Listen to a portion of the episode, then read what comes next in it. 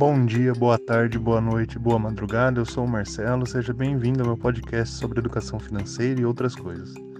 Hoje eu vou falar sobre imóveis de temporada, ter ou não ter, né?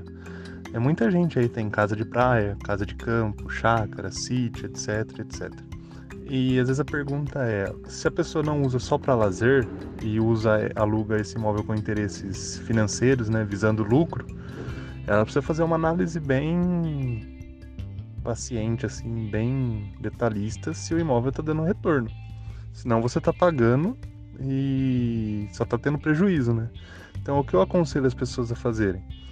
É, pega os últimos 12 meses, né, um ano, que assim você tira o efeito da sazonalidade, porque, por exemplo, uma casa de praia vai alugar muito mais no verão do que no inverno. É, faz duas colunas tudo que você recebeu de aluguel e tudo que você teve de despesa. É, as contas, condomínio, é, imobiliária, se está alugado por imobiliária, entre outros. Chegou no final, o imóvel está dando lucro, beleza, vale a pena manter ele. Mesmo que o lucro seja pequeno, daí você pode estudar alternativas para tentar melhorar o lucro, né?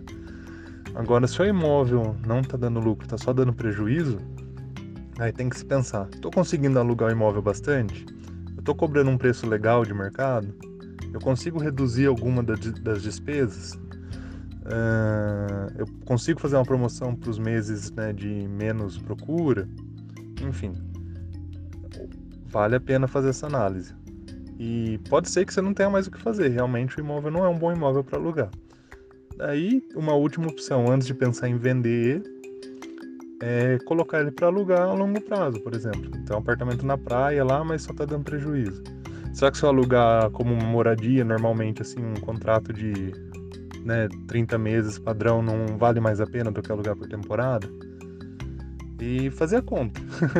Tudo se resolve fazendo conta. E são contas básicas aí, é somar, subtrair e ver se está dando positivo ou negativo o resultado no final. Beleza? Por hoje é isso. Para mais conteúdo sobre educação financeira, entra lá no meu blog. O link está na descrição deste podcast. Um abraço, fiquem com Deus. Tchau, tchau!